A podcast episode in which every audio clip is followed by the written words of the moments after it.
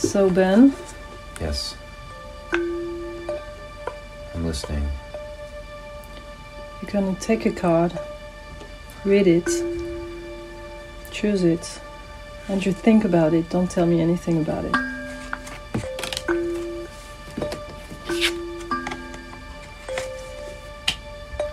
I choose a different card because I don't understand what that means. Normally, you're not supposed to choose Okay. another card, but okay. I'll keep it. I'll keep it.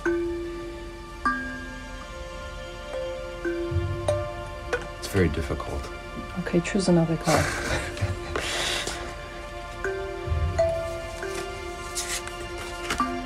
so, what do you have in mind with this card? What does it say? Should I tell you what it says? I don't know. Maybe you don't tell me anything. I won't tell you. Maybe Um, just give me your reply, your answer. It's the um, it is kind of somewhat of the opposite of what is my I would do naturally. It's telling me to do the opposite of what I would normally do. So, what what would you do now?